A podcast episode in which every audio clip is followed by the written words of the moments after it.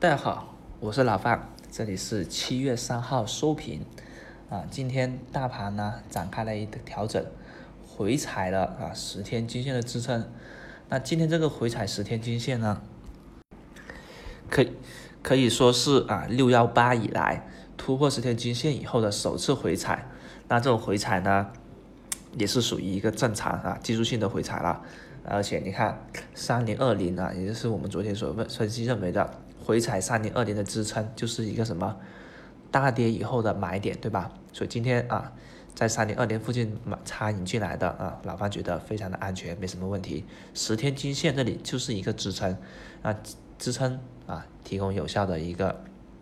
盘面的一个力度撑住。那后天啊，明天跟后天就有机会啊去展开反弹。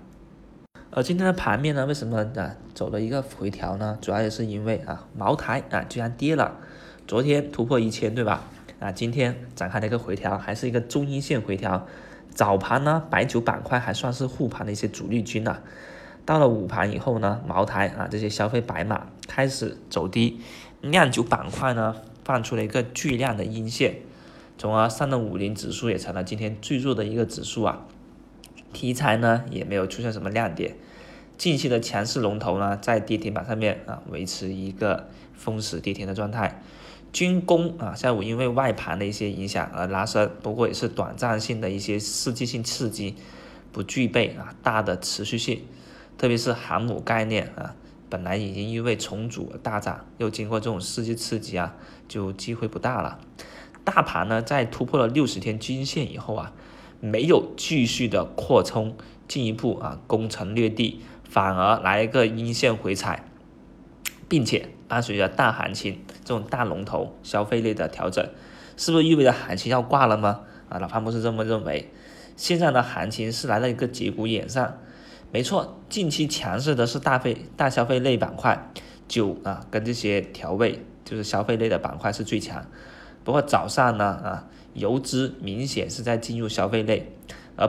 基本面很烂的一些消费题材呢，反而还是在受到资金的一个追逐。那为什么在场外游资进来的时候，白马这个龙头啊，茅台反而倒戈了呢？